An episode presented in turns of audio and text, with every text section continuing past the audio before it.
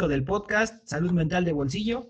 Si tuvieron la oportunidad de escuchar el capítulo anterior, nuestro amigo Toño ya se incorpora con nosotros.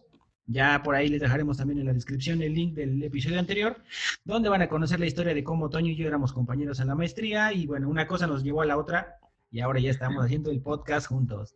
Amigo, bienvenido Toño. Hola, buenos días, buenos días a todos. Pues ya estamos aquí una vez más. Gracias por hacerme parte del equipo.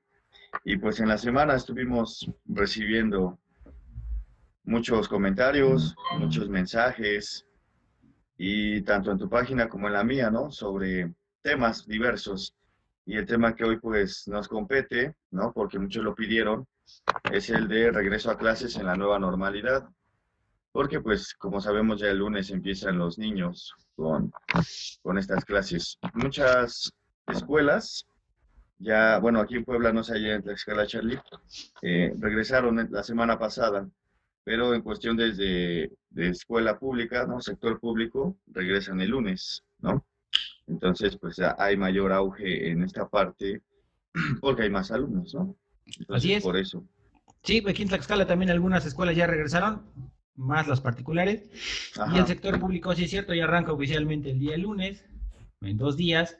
Y bueno, parece, parece este, chistoso porque, bueno, eh, nos estuvieron enviando mensajes y cuando estuvimos planeando cuál era el siguiente tema, pues sabes que a mí me preguntaron que, cómo le van a hacer con el regreso a clases y le digo, qué casualidad a mí también y bueno, ya empezamos a hilar una cosa y la otra. Claro. Preparamos cinco puntos a los cuales nos vamos a enfrentar todos, tanto padres, maestros eh, y alumnos. Y nuestra recomendación para cada situación que vamos a estar enfrentando. Es importante eh, recordarles a todos que estamos en época de pandemia. Es una nueva normalidad de la cual se habla y bueno, vamos a adaptar estos, estos conceptos a la, nueva normalidad, por así llamarlo, ¿no? Entonces, bueno, vamos a iniciar con el punto número uno y el punto número uno son las limitaciones tecnológicas.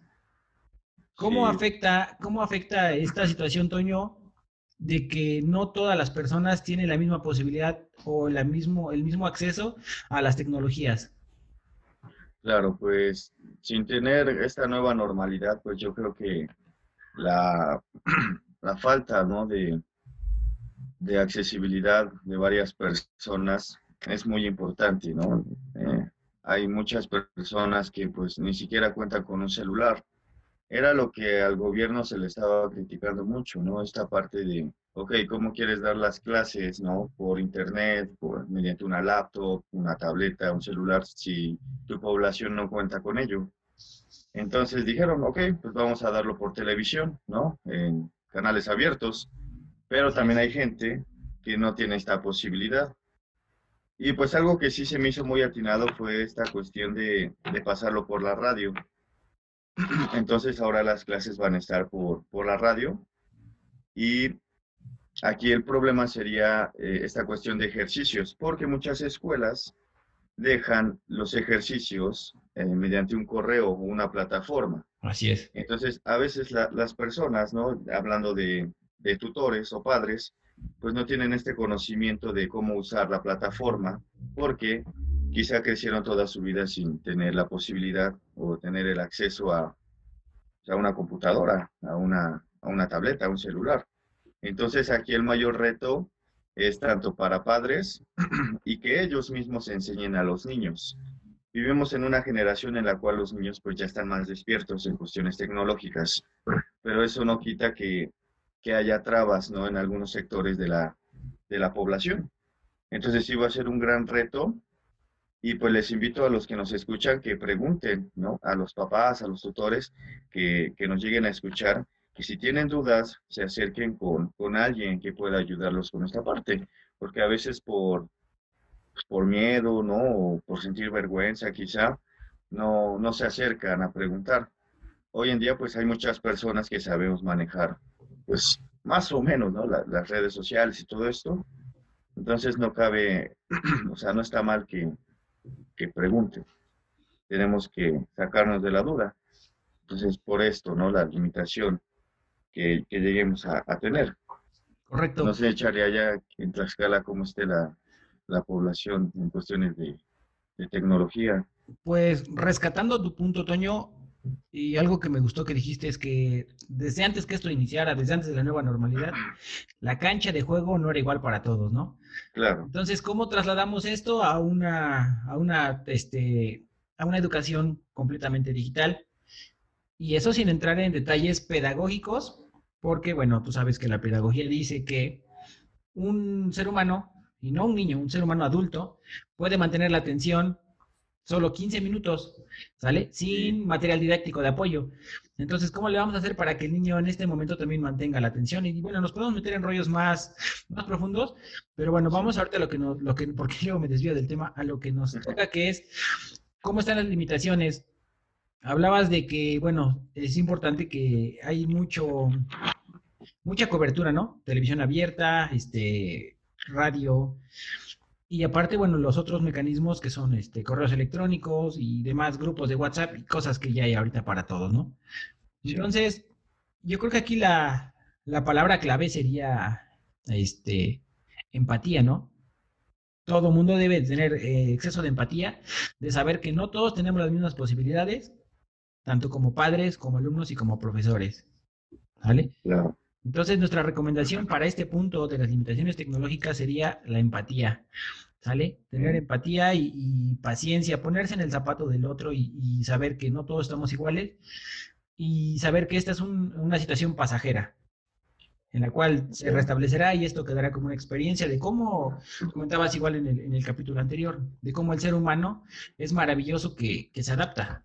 ¿Sale? Exactamente. Pues bien, Toño, pasamos al punto número Punto número dos. Que ahora toca. Ahí se me perdió que era. Punto número dos. Vamos a hablar de educación especial. ¿Qué pasa con la educación especial, Toño? Bueno, aquí eh, vamos a tener que echar manos a la obra por dos, ¿no? ¿Por qué? Porque la educación especial abarca muchas áreas, lo que ciegos, sordos, sordomudos, ciegos. Este, entonces, ¿cómo se va a enseñar en las escuelas públicas o en estos programas que salieron a un niño ciego? ¿No? A un niño, supongamos que el niño eh, sordo, mudo o sordo o mudo tiene, digamos, esta ventaja de ver, ¿sí? Quizá pasen programas y ves que luego aparece el cuadrito, ¿no? el lenguaje de señas. El lenguaje de señas, ¿no? Entonces, puede ser que, sea mediante esta modalidad, pero el niño ciego eh, muchas veces tiene esta dificultad o esta limitación porque varios de los trabajos son visuales. Y quiero suponer que todos los trabajos que ahorita se dejen en su mayoría van a ser visuales.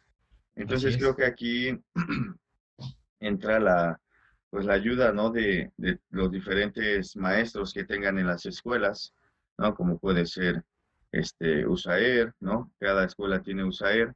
Entonces ver estas modalidades para poder trabajar con, con los niños en educación especial. De hecho, eh, en cada escuela hay cierto tiempo en donde los niños van a USAER y tienen cierto tiempo de trabajo con ellos. Así es. Por lo regular son atendidos por psicólogos.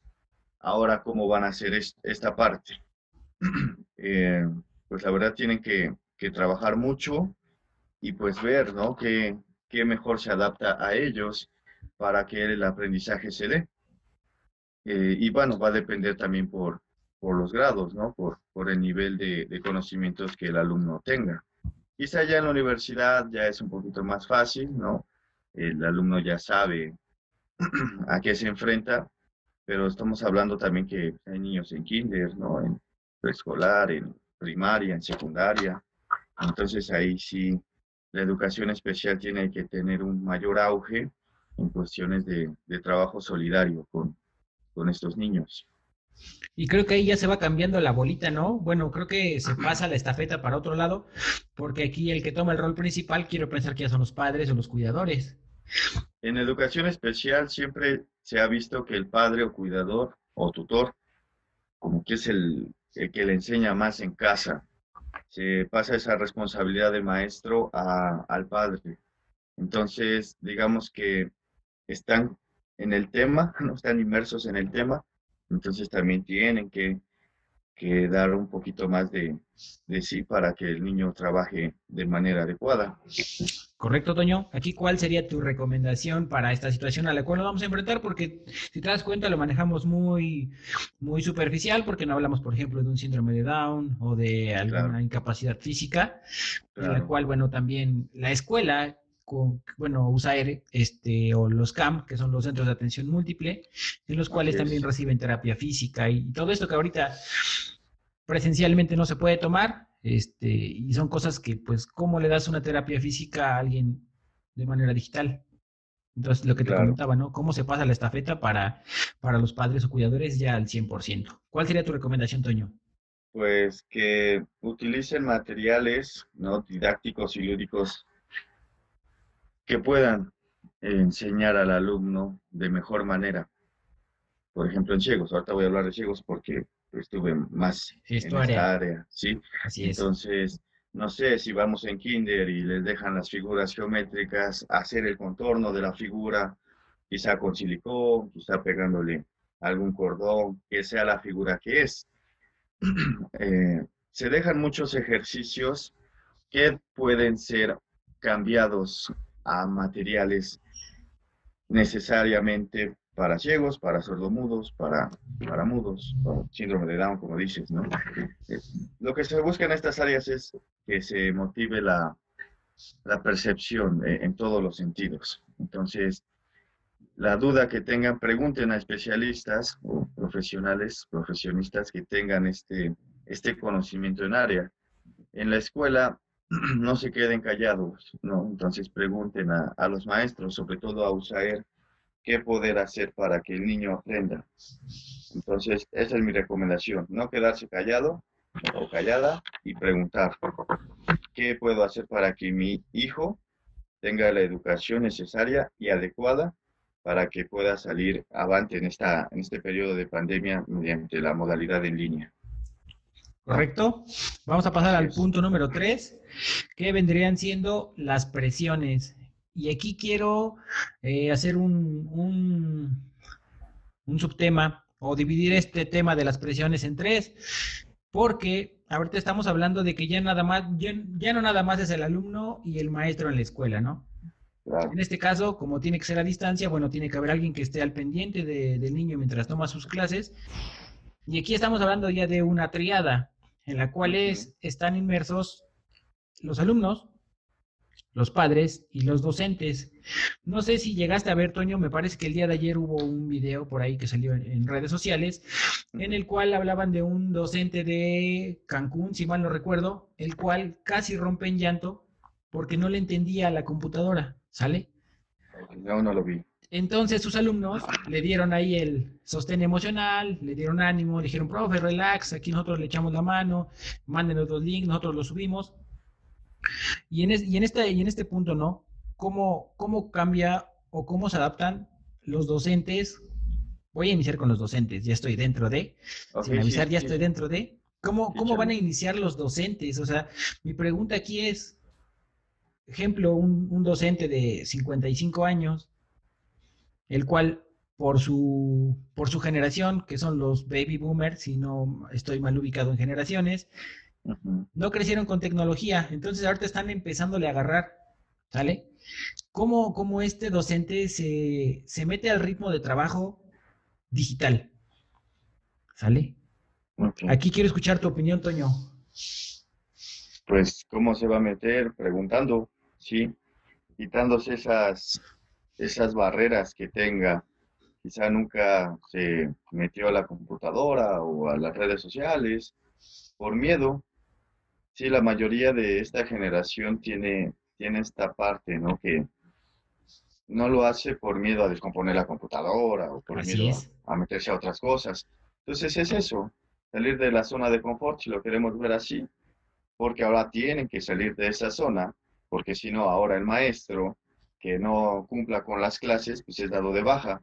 Estaba escuchando que deben de, no tienen derecho a, a tres inasistencias, pero que tengan... Los maestros ajá, los maestros, pero tienen que justificarlas, ¿no? O sea, ya sabe, la receta del IMSS o algo que haya pasado. Así es, así es. Si no, son dados de baja ya permanentemente de, del sector educativo.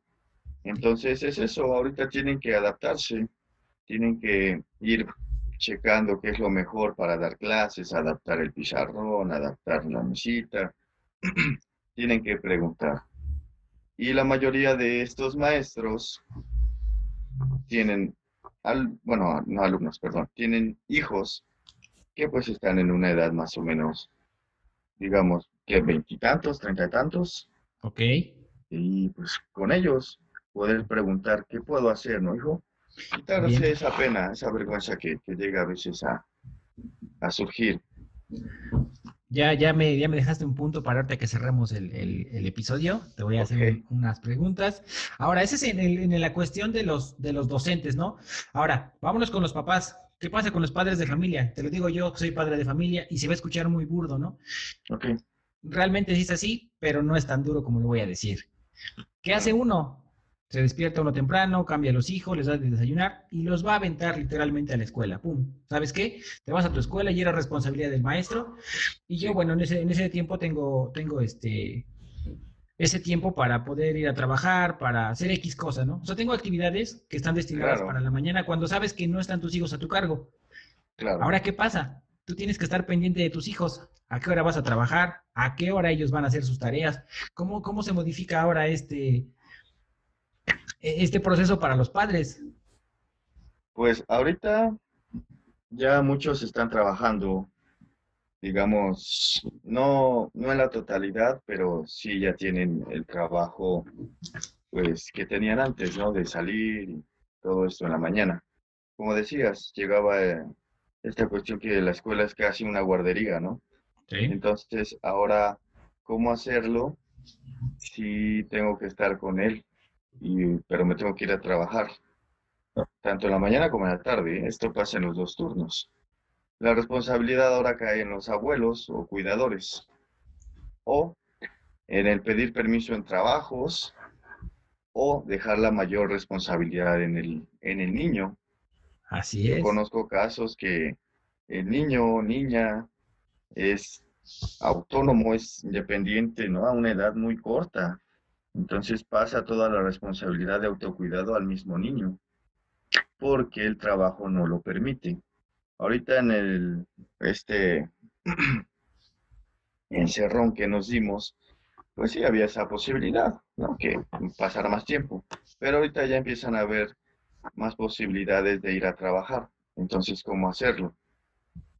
Si hay abuelitos, pues va a caer la responsabilidad de los abuelitos en el ir checando las tareas y que se conecte, en el que haga el trabajo bien el alumno. Y te digo, o sea, más que nada va a caer en el alumno primordialmente, si es que la mamá o el papá o cuidador no están en casa. Y esperemos que pues que esto pase pronto, sí que Sí, ya todos ya queremos que esto pase. Lo, lo, cual da cabida al otro punto, que es el, la interacción social del niño. Si Imagínate que esté interactuando todo el día con la computadora, la tele o la radio. Ahorita hablaremos de eso, ¿no? Entonces, Así es. Sí, sí, sí tenemos que, salir pronto de esto o adaptarnos. Pero pues, desgraciadamente aquí en México eh, el trabajo es muy demandante y algunos jefes, algunos dueños de empresas, esta parte no, no la tienen muy, muy arraigada. Tienen que ver primero por, por, su beneficio, por la, el beneficio de su empresa. Entonces, ¿sabes qué?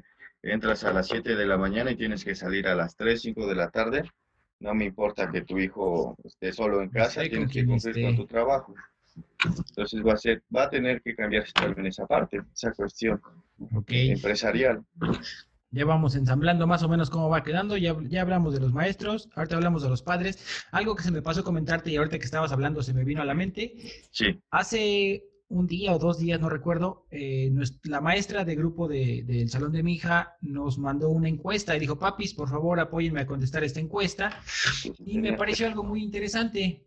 Porque en la encuesta te decía, ¿quién se va a hacer cargo de la educación de tus hijos, no? Okay. Tú, tu esposa, tus abuelos, ¿quién va a ser el que se va a encargar de, de, de asesorarlo, no? En clases. Una. Sí. Dos, ¿en qué horario? ¿Qué horario tienes tú disponible para atender a tu hijo? ¿En la mañana, en el mediodía, en la tarde? Y, y nos preguntaron de qué herramientas tecnológicas podíamos hacer uso, o sea, de cuáles teníamos a nuestro alcance. Y quiero pensar que esto es como una parte de la estrategia del trabajo en conjunto, ¿no? Sabes que, bueno, entonces, si tú puedes trabajar en las tardes, bueno, vamos a dejarte este tipo de actividad. Si tú puedes en las mañanas, este otro tipo, y de acuerdo a la, a la posibilidad tecnológica a la cual se tenga acceso. Entonces, O sea con eso cerramos. ser- eh, ¿mande? van a ser, disculpa, van a ser como, digamos, etiquetar. No sé. Quizá, quizá ciertos alumnos tengan la posibilidad de y otros no, entonces vamos a trabajar de diferente manera. Quiero pensar que es así. Obviamente, bueno, yo estoy aquí en el centro de Tlaxcala y en la escuela de, de mi hija, pues es céntrica también. Entonces, se Ah, espera que la mayoría de los alumnos cuenten con esta, con este acceso, por lo menos a la televisión abierta. Ah, ok. Pero a mí se me hizo muy, muy padre porque se me hizo algo inclusivo. O sea, cómo la maestra se preocupó. No sé si se encuesta de ella o se encuesta a nivel este, Secretaría de Educación Pública, no lo sé. Pero se me hizo muy interesante la manera en la que cada maestro puede diseñar su estrategia de acuerdo a, de acuerdo a A las necesidades, ¿no? Y de acuerdo a las necesidades. Entonces, ahora, ¿qué pasa con el alumno? Vamos a brincarnos. Bueno, no, antes de brincarnos al otro tema, Sí, sí, sí. recomendación para los maestros. Te voy a dar la mía, basada Sí, en lo que tú por dijiste, favor. porque me gustó mucho. Por El maestro se enfrenta a muchos cambios y la recomendación para los maestros que nos estén escuchando, una, asesórense, pidan ayuda. Si, si tienen dificultad, como tú lo comentabas, todos, bueno, la mayoría pueden tener hijos de edad ya un poquito más o menos para poder este, apoyarles o auxiliarles con la tecnología, asesorarse. Y si no, pues también hay, hay muchas personas que conozco, este, personas que se dedican a, a apoyarle con esto a los maestros.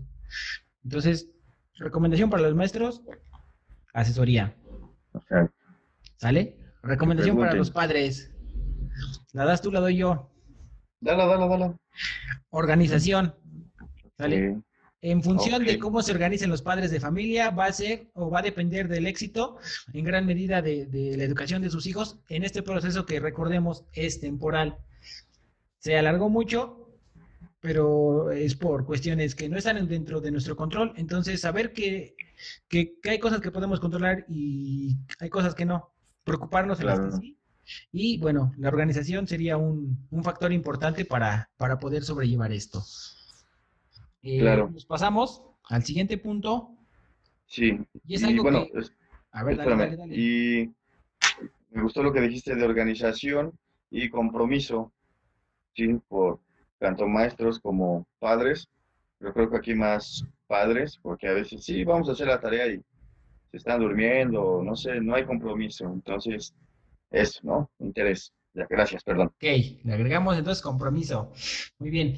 Eh, nos brincamos al siguiente tema, amigo. Sí. Y lo platicábamos la- en la previa, antes de, antes de arrancar la, la grabación. ¿Cómo se modifica eh, el desarrollo social o psicosocial del niño al no poder convivir con sus pares? O sea, ya no vas a ir a la escuela, no vas a jugar con tus compañeritos. ¿Cómo afecta esto, amigo? Sí, claro, pues depende también de la etapa de desarrollo en la que estén, pero en general sí afecta sobremanera, ya que acuérdate que lo sociocultural nos va a afectar tanto para bien como para mal a veces. Y pues tomando, no sé, la teoría sociocultural de Vygotsky, él pone un acento en la participación proactiva, en el que menor se encuentra inmerso en el ambiente que lo rodea. Así es. Entonces, si este ambiente es desfavorable, ¿y por qué desfavorable? Porque todo el día va a estar encerrado en un cuarto, viendo la tele o viendo la computadora, escuchando la radio o viendo la tableta. Imagínate que no se va a desarrollar un, un, un aspecto cognoscitivo en él bueno o fructífero. Todo lo contrario, va a estar solamente en estas cuestiones. Lo que decía Vygotsky es que hay que dejar al niño que experimente y que a su vez interiorice todo el conocimiento que está teniendo del ambiente. Entonces, imagínate si nada más va a tener el conocimiento de cuatro paredes. Así es. Entonces, sí se va a ver afectada esta cuestión y aquí es otra vez trabajo de los padres el hablar con los niños. El hablar, oye, ¿sabes qué? O, bueno, hablando ahora, regresando a posibilidades, muchas veces no hay patio en casa, ¿sí? O viven en un departamento. Entonces, sí se va a ver muy afectada esta cuestión porque pues, no tienen la posibilidad de salir. Que aunque, bueno, aquí en Puebla, no sé, allá en Tlaxcala, se está viendo, lo veo aquí en el parque que, que tenemos al ladito, los niños salen, sea, no hay como tanto este confinamiento. Entonces, hablando culturalmente de, de, México en sí, pues sí, esta parte sí se ve afectada, porque obviamente, ¿cuántas horas pasan los niños? ¿Ocho horas en la escuela? Sí, están con el alumno, está, perdón, están con el amiguito, están conviviendo, y ahora ya no tienen esta cuestión. Pero sí, sí llegan a salir. Sí he visto a varios niños de varias edades que salen. Eh, yo tengo que ir al centro de acá de Puebla y, y también veo, ¿no? Que hasta lo toman como de paseo. Sí hay esa posibilidad de salir, pero si entra esta cuestión de estando en el aula, no, no tener esa convivencia, como dijiste, y me gustó mucho esa palabra, con sus pares, ¿no? Entonces, pues sí se va a ver muy, muy afectado esto pero como dices, esperemos que no tarde. ¿sí? Y, ojo, ¿eh? Que... Sí, dime, dime. Tenemos fenómenos sociales para el estudio. Eh, en anteriores estudios, no los tengo aquí a la mano, los he escuchado y no los puedo este, citar porque no los conozco ahorita, pero te voy a hablar de un, de un, este, de un estudio en el cual analizaban qué pasaban, bueno, ¿cómo te lo explico? se detonó un, alto índice de suicidios en cierta época, ¿sale? Y entonces coincidía en un tipo de población, edad de 20 a 25 años, se elevó el índice de suicidios y empezaron a estudiar por qué. Pues resulta que estos, estas personas habían nacido en una época en la cual hubo guerra. ¿Sale? Entonces se supone que esos factores eh, afectaron al desarrollo de los niños y por eso fueron más propensos al suicidio. Es un ejemplo totalmente aislado, pero no sabemos qué repercusiones van a tener en nuestros hijos, ¿sí? Que están en pleno desarrollo en su etapa adulta. Eso para el estudio, que yo creo que los, sociólogos serían los que a lo mejor estarían un poquito más inmersos en este, en este estudio de la psicología social de cómo puede afectar esto en el desarrollo. Ahorita lo estamos viendo y estamos intentando tapar el bache, tapar la, fuga. Sí, en el aquí y ahora. Técnicamente no sabemos qué, qué, afectaciones pueda esto traer también en un futuro, pero bueno, entonces no era, no tanto por el encierro, ¿no? Lo comentabas. Del encierro creo que ya los niños, toda la gente como que está saliendo. La gente ha perdido el miedo, ¿sale? Ya sabes que si no te mueres por, por, la, por el virus, te mueres de hambre. Entonces, toda la gente aquí en Tlaxcala sale. Es importante que, aunque no se, aunque se haya perdido el miedo, pues seguir manteniendo todas las, recomendaciones, ¿no? Y aquí en Tlaxcala en particular, hay poca gente que, sale sin cubrebocas, pero de ahí en fuera, todos andan con sus cubrebocas, en todos los negocios hay este estación de, sí, con careta, eh, gel antibacterial, todo, todo, todo. Entonces, no he visto, la verdad, yo me desconecté de las noticias, no me quiero contaminar de cosas que no me apoyan, realmente. Entonces, pero creo que los casos han ido bajando, o sea, ya no se escucha tanto ruido sobre esto, pero sí es importante que, se sigan tomando las medidas hasta que se reciban este instrucciones oficiales de, pues ya, vamos más relax. Sí, aquí la, la cuestión es el cuidarse con las medidas que, que los diferentes sectores están demandando, ¿no? En este caso el sector salud tu gel antibacterial, el cubrebocas, todo eso. Yo no digo que está mal que, que nos, bueno, o sea, que salgan. Ahorita ya se dio la pauta, por ejemplo, aquí en Puebla, que, por ejemplo, en restaurantes y todo eso, el 30% de su capacidad. Así es. Obviamente también para que la economía no se vea tan afectada. Y esperemos que en cuestiones de clases, pues ya en enero, febrero, pues ya los niños regresen porque como me gustó mucho ese comentario que, hiciste, no se sabe en un futuro, si ahorita estamos viviendo el presente, pero en un futuro qué pueda pasar con, todo esto, qué repercusiones tenga. Sí, ahí ya es parte de, un, ir observando casos y en un futuro que, que, que dejó esta pandemia. Entonces, pues sí, está, está, está fuerte todo esto. Afecta obviamente en lo psicológico, en lo emocional. Pero por eso habemos ¿no? especialistas que, Así es. que nos pueden preguntar y obviamente pues salir de, esa duda que tengan. Y pues ya nos salimos del tema, pero...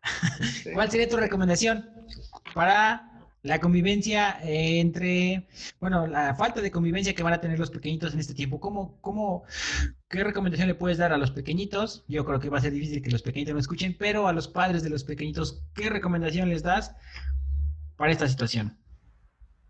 Algo que podemos hacer es que si ya tienen esta posibilidad de, de hacer la videollamada, de tomar clases por diferentes plataformas, ponerse de acuerdo en algún grupo de papás, oye, ¿sabes qué? Este, ¿Por qué no nos conectamos, aunque sea 15 minutos, que se vea Juanito y que se vea Panchito? qué chido. Para ver cómo están. Sí, y aunque sea 15 minutos, 10 minutos, el niño ya se empieza, ah, oye, te extraño y bla, bla, bla. Que no se pierda esa comunicación con, entre ellos, entre amigos. Si la mamá y el papá se caen mal con la mamá y el papá del otro niño, pues ahorita hay que aflojar un poquito y permitir esto. Así es. importante que, tengamos esa comunicación con nuestros amiguitos. Entonces, esa sería una recomendación, o una llamada, algo, algo, pero que esté esa comunicación entre ellos. Ya en, en esferas un poquito eh, más altas, digamos, en cuestión de posibilidades económicas, ahorita he visto que hay juegos que permiten esa interacción. Para allá iba, Toño, para allá iba, eso, dale, dale, está muy chido eso. Esa interacción que, por ejemplo, estos micrófonos que tengo son, creo, de gamer o algo así, y permiten eso. Estás jugando, oye, ¿cómo te fue? Y todo eso. Y ajá, Entonces, interactúas, ¿es cierto? Interactúas con ellos, no te quedas pues fuera de, de una conversación. Obviamente falta la parte de, estar presentes, pero hay que, hay que aguantar ahorita. Entonces, pues eso, esa sería perfecto, mi Perfecto, perfecto, perfecto. Vamos a empezar a cerrar el, episodio, amigo. Sí, pero quiero hacer un nuevo ejercicio. No te lo platiqué y lo vamos a improvisar. Pero necesito que tú prepares un top 3 de recomendaciones generales, ¿sale? Top 3 de recomendaciones generales. Yo voy a hacer un top 3 de recomendaciones generales. Ahorita. Ah, digo uno, lo que yo digo el mío, tú prepara el tuyo, yo digo otro, y así va. En total tenemos que hacer recomendaciones de manera general, ¿va? Entonces, empiezo y ya empezamos con esto a, cerrar. Sí, claro. La adaptación, ¿sale? Y me quedo mucho con este comentario que hiciste el episodio anterior.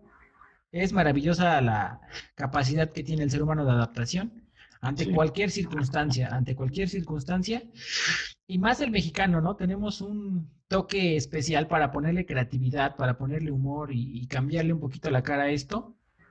Entonces, el, tener esta capacidad de adaptación, me quedo yo con, esa, con esa recomendación, ese reconocimiento para, para todas las personas que nos escuchan. Claro. Más, amigo. Yo pondría paciencia, ¿sí? aprender a ser pacientes.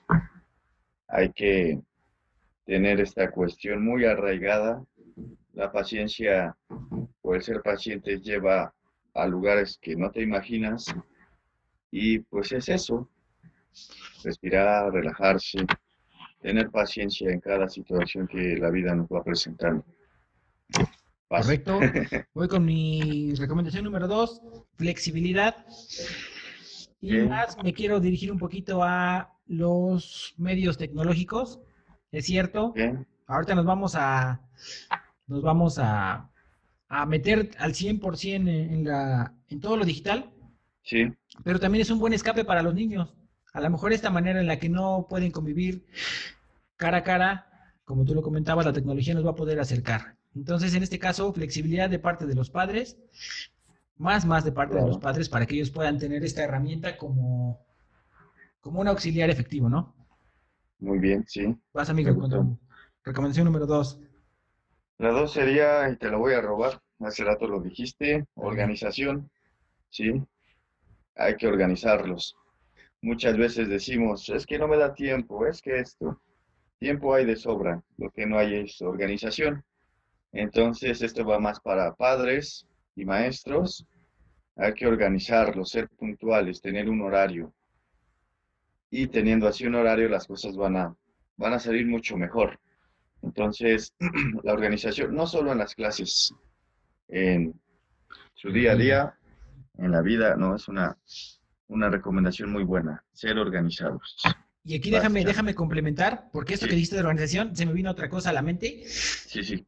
Eh, también la manera en la que los alumnos pueden definir un espacio de trabajo, ¿no? Tener su espacio de trabajo donde solo vas a dedicarte a tomar tus clases y que no lo mezcles con otro lugar, no, lo mezcles donde comes, no lo mezcles donde este, juegas. ¿Para qué? Para que no se vicie, ¿no? Esta, esta área de estudio. Ajá, o ir cambiando. Complemento. O ir cambiando si, si la casa no es muy grande, quizá una semana me toca trabajar en la mesa de donde comemos, Así a la siguiente semana trabajo en el sillón, a la siguiente semana trabajo en el cuarto, ir cambiando para que no vicies, como dices, estas áreas, ¿no? Que son especiales para otra actividad. Muy bien, muy bien. Voy con la última y fue lo que igual comentaba en un inicio, que es la empatía. Okay. Hay que ah, ponernos en el lugar del niño que está enfrentando cambios, no sabe qué va a pasar, y lo hablo como padre de familia, el no presionar de más o exigir o querer que nuestros hijos sean excelentes, decir que tú tienes que sacar puro 10, saber que es un proceso el cual, como lo comentaba, no está en nuestras manos el poder controlarlo, pero sí. está en nuestras manos el poder hacer que este proceso sea lo menos, no sé si llamarlo tóxico, pero lo menos desfavorable posible para los niños, ¿no? Empatía de los padres hacia los maestros, en saber que no todos tienen eh, este dominio de la tecnología.